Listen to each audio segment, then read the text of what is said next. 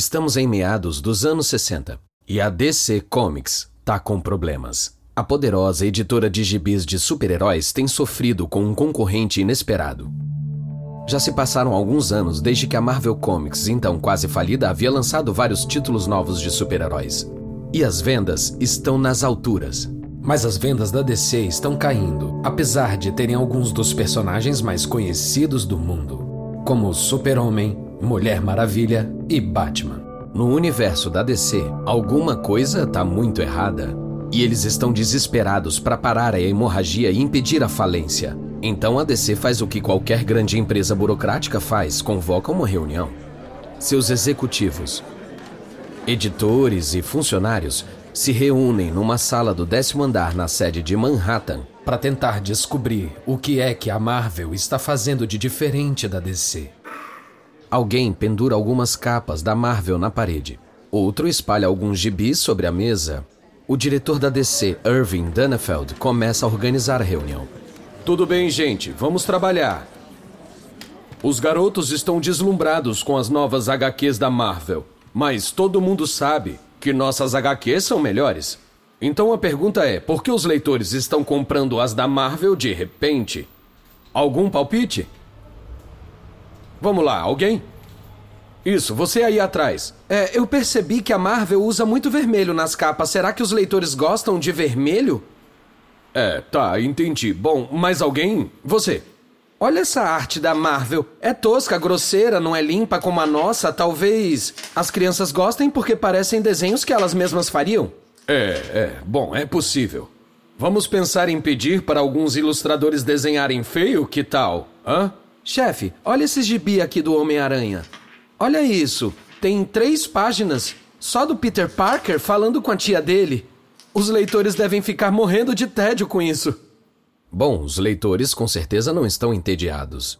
E a DC tá dando tiro no escuro. Aquela poderia ter sido uma reunião de autoavaliação sincera para a DC ver onde estava falhando e projetar um novo plano de criação. Ao invés disso, a displicência da DC acabou dando à Marvel a oportunidade de ganhar ainda mais espaço do rival.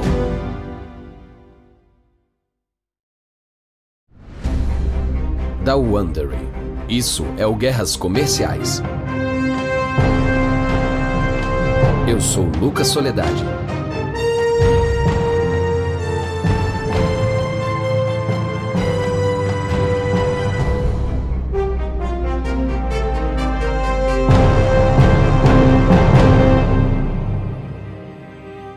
No nosso último episódio, no começo dos anos 60, a Marvel foi se destacando na indústria com super-heróis inovadores.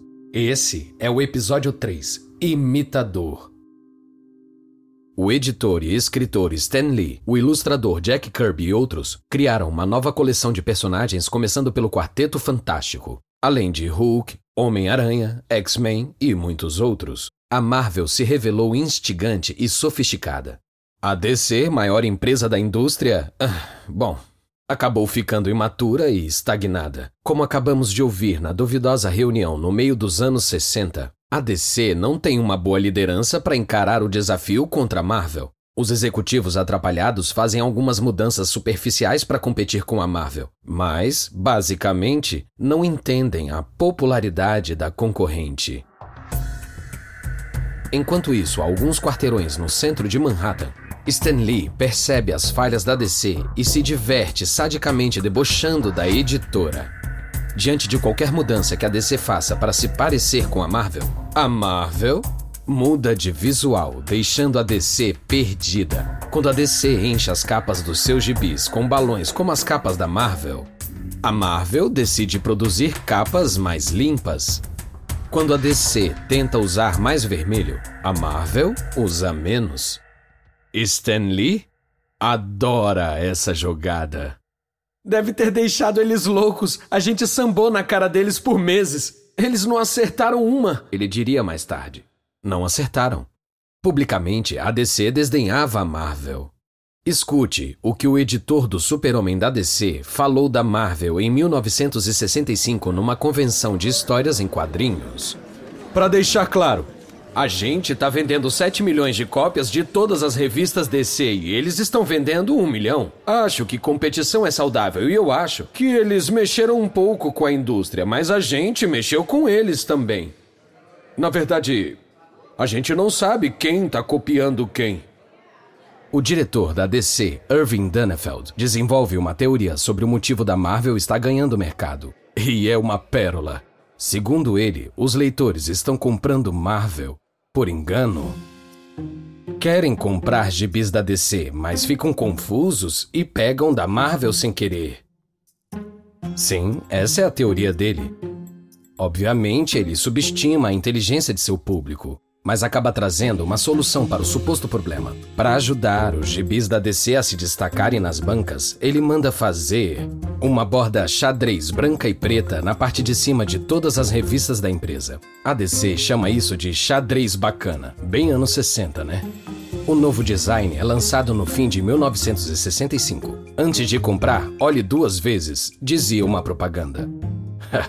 Os leitores olham duas vezes sim e adivinha quem eles escolhem? Gibis da Marvel?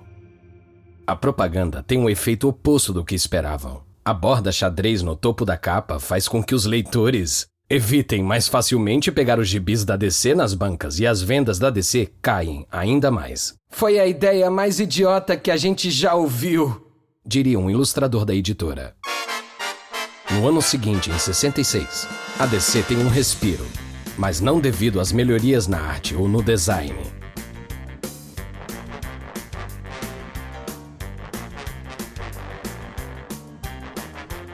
E sim, por causa de um novo programa de TV no canal ABC.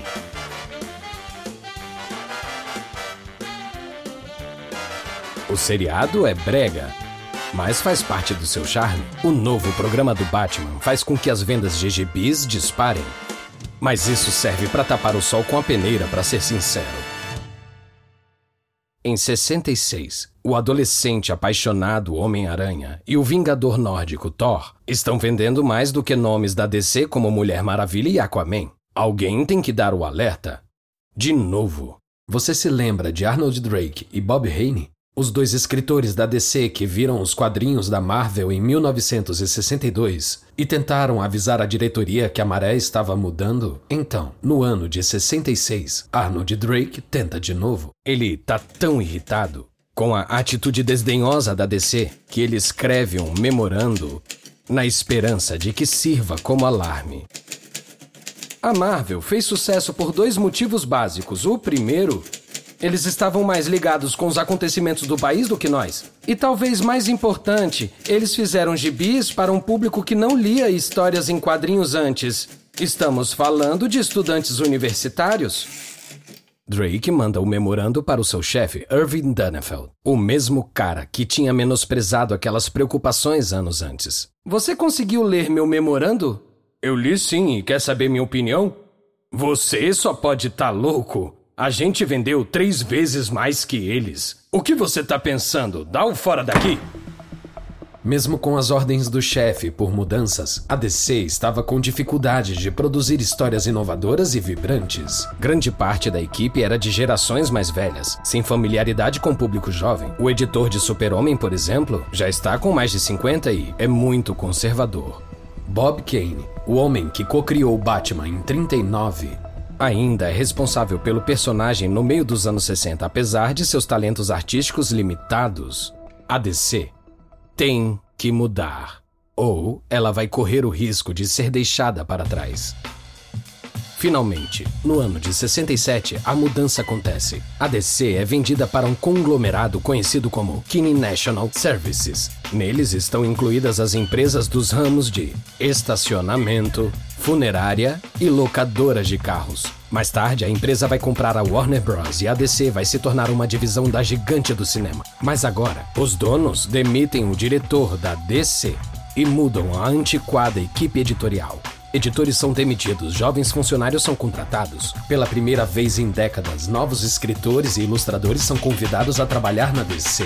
Para liderar a equipe editorial, os novos donos escolhem Carmine Infantino. É uma escolha surpreendente, porque Infantino não é escritor ou editor, é desenhista. Infantino é um cara do Brooklyn, cresceu na pobreza durante a Grande Depressão e na adolescência conseguiu emprego como assistente de desenhista de gibis. Mais tarde foi trabalhar na DC e ficou a cargo de desenhar o relançamento do The Flash em 56, o que reviveu o super-herói. Infantino leva a DC seu ar valente criado nas ruas. Ele se considera um cara durão e pode ser bem boca suja e cruel também. Geralmente, apelida as pessoas com diminutivo, Joe vira Joe e Tom fica Tommy e assim por diante. Anos mais tarde, Infantino descreve como foi liderar a DC. A Marvel estava acabando com a DC e a DC estava presa num túnel do tempo. Muito confortável com as vendas, até que a Marvel veio com material novo e afiado e que cortou o barato da DC. A DC precisava de um chacoalhão. E eles me chamaram para fazer isso. Precisaram de mim para isso acontecer. Com novos talentos na casa, a DC faz mudanças nos títulos e lança alguns novos. É uma tentativa desesperada, porém equivocada, de imitar o sucesso da Marvel. Ou pelo menos o que eles acham que causou o sucesso da Marvel. Então viram que ter o toque especial da Marvel não é tão fácil. Muitos dos esforços da DC para se reinventar no fim dos anos 60 são lamentáveis. Um título digno de vergonha é o Brother Power the Geek o título é uma tentativa óbvia de pegar a onda do movimento hippie. A história é sobre um manequim de loja de roupa que magicamente ganha vida e se junta a um grupo de maconheiros de São Francisco. A tentativa da DC de copiar o estilo rápido de Stan Lee vira piada. Diálogos com gírias bizarras enchem as páginas da DC. Bora lá, diz o super-homem para os leitores numa ridícula propaganda em 1970. A empresa leva alguns personagens para o mundo moderno dos jeitos mais estranhos.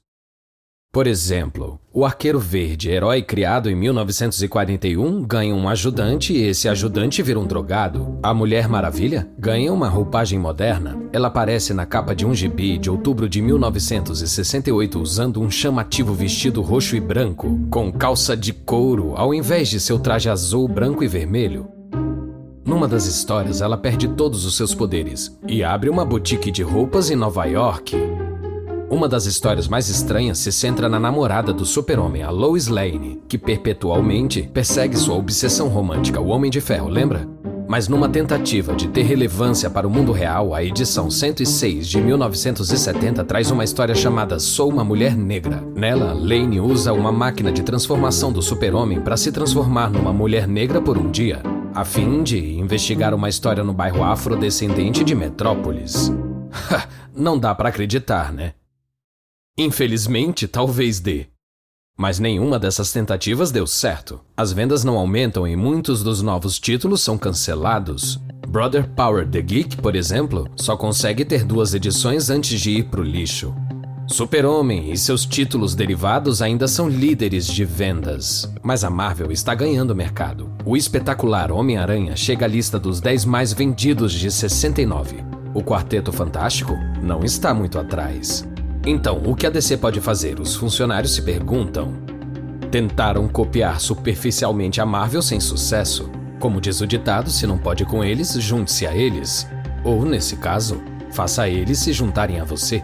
No ano de 69, a DC se prepara para roubar o homem que na Marvel, depois de Stan Lee, é o maior responsável pelo sucesso da empresa, Jack Kirby. E dizem por aí que Kirby está insatisfeito.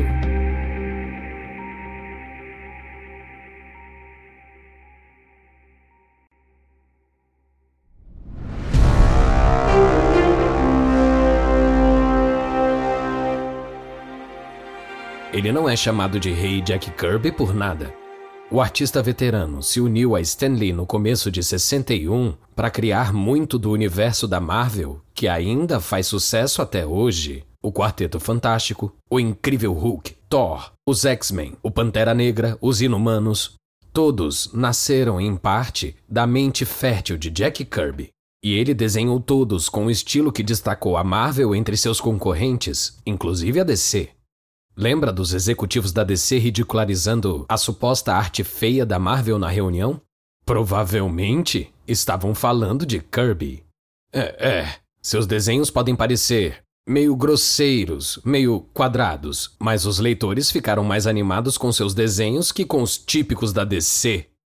Jack Kirby estava brilhantemente testando limites na Marvel e lançando as bases para super-heróis modernos.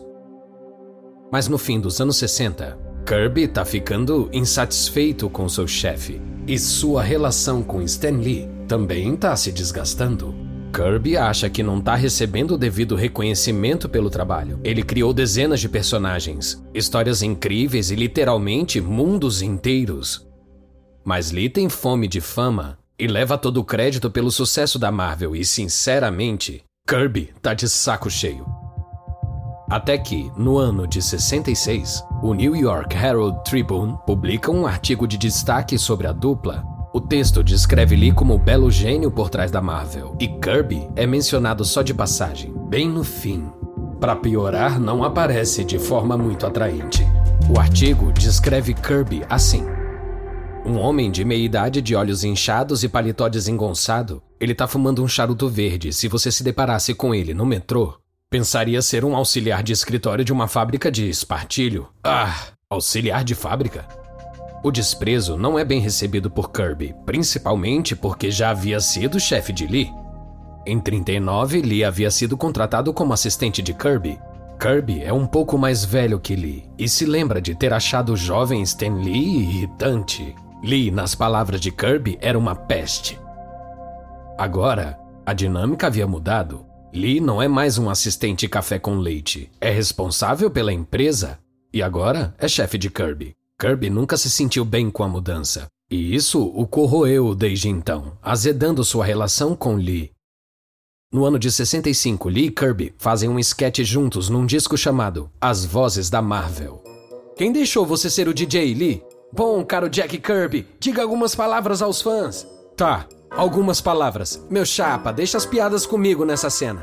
Você conta as mesmas piadas todo ano. Por trás da piada tá a verdade sobre o que um sentia pelo outro. A última gota vem no ano de 69. A Marvel oferece um novo contrato para Kirby e. O que é isso? As cláusulas são uma afronta. Não tem aumento, não tem nada que considere a sua enorme contribuição à Marvel nos últimos anos, e para piorar, o contrato obriga Kirby a abrir mão do direito de processar a Marvel. Kirby sabe que alguns criadores estão processando as editoras. Jerry Siegel e Joe Shuster, os criadores de Super-Homem, processaram sem sucesso a DC pelos direitos do personagem. E alguns anos antes, o ex-colega de Kirby tinha processado a Marvel para recuperar os direitos do Capitão América, também sem sucesso. Em outras palavras, a DC e a Marvel sabem do valor desses personagens e começam a tomar medidas para garantir a propriedade sobre eles. Então, Kirby de repente recebe uma mensagem. Ele está morando em Orange County, Califórnia, em Irvine, para ser exato, uma cidade ensolarada a 60 quilômetros de Los Angeles. Kirby e sua família foram para lá para tratar sua filha. A mudança tirou ele do porão escuro de Long Island, que ele chamava de masmorra, Kirby está na ensolarada Califórnia quando Infantino entra em contato com ele. O diretor editorial da DC está em Hollywood trabalhando numa animação e quer encontrar Kirby. A indústria dos quadrinhos é um mundo pequeno e os dois se conhecem há muitos anos. Então combinam o um encontro. Durante o jantar, Kirby tem uma surpresa para Infantino. Ele mostra três protótipos de capa que desenhou para uma nova série. Carmine, dá uma olhada nelas. Tô trabalhando nisso já faz um tempo. Uh, nossa, são sensacionais, Jack. Quando você vai publicar? Não quero publicar na Marvel. Então, quer fazer uma oferta? Infantino não pensa duas vezes. O maior desenhista do mercado tá pedindo para pular o muro e com ele pode vir o segredo do sucesso da Marvel. Então, Infantino faz uma oferta para Kirby na mesma hora. Ele fala que vai pagar mais que os 35 mil dólares por ano que Kirby consegue na Marvel. Com isso, eles fecham acordo. A notícia se espalha em março dos anos 70. O roubo descarado da DC causa um dos maiores abalos da história dos quadrinhos. É um choque para os fãs e profissionais também. A ideia da Marvel sem Jack Kirby parece inconcebível. Mas na Marvel, a equipe faz cara de valentia. Um funcionário engraçadinho prega um charuto de Kirby na parede com um bilhete que diz: Eu me demito. Em setembro de 1970, a equipe de Lee perde Kirby na inesperada renúncia. É assim que a gente tá. Falta equipe, falta desenhista e falta arte, mas também a gente tá forte como sempre. Mas em segredo, Lee está triste e pensando por que Kirby deu fora. Mais tarde, ele criaria uma teoria. Quando ele foi para DC, ele insistiu em ser o escritor, o editor, o ilustrador. Aí eu pensei comigo, ele tá cansado de ver os créditos dizendo criado por Stan Lee e Jack Kirby, com meu nome como editor. Acho que ele queria provar o quanto ele era bom sem mim. Mas eu não tenho como saber se isso é verdade. Foi o acúmulo de anos de desprezo que fez Kirby trocar a Marvel pela DC? Foi mais dinheiro? Provavelmente os dois. Mas Kirby usa a mudança para DC não só para ter mais o controle sobre o seu trabalho, como Lee supôs, mas também para se vingar da Marvel. Como ex-funcionário, ele sabe exatamente quais os pontos fracos. E ele usa esse conhecimento como arma para intensificar a batalha Marvel DC a um nível mais pessoal e agressivo.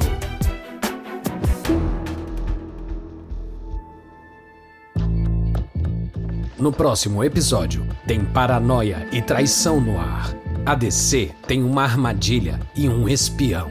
Mas a Marvel enfrenta seu inimigo e se diverte encontrando jeitos criativos de humilhar seu concorrente. E uma nota rápida a respeito das conversas que você ouviu. A gente não sabe exatamente o que foi dito, mas esses diálogos são baseados nas nossas melhores pesquisas. A série Guerras Comerciais foi originalmente apresentada por David Brown. O apresentador dessa versão é Lucas Soledade. Reed Tucker, autor de Slugfest, por dentro da épica batalha de 50 anos entre a Marvel e a DC, escreveu essa história. Karen Lowe é nossa produtora e editora sênior. Design de som original por Bay Area Sound. Nosso produtor executivo é Marshall Lowe. Criado por Hernan Lopes para o Wondering.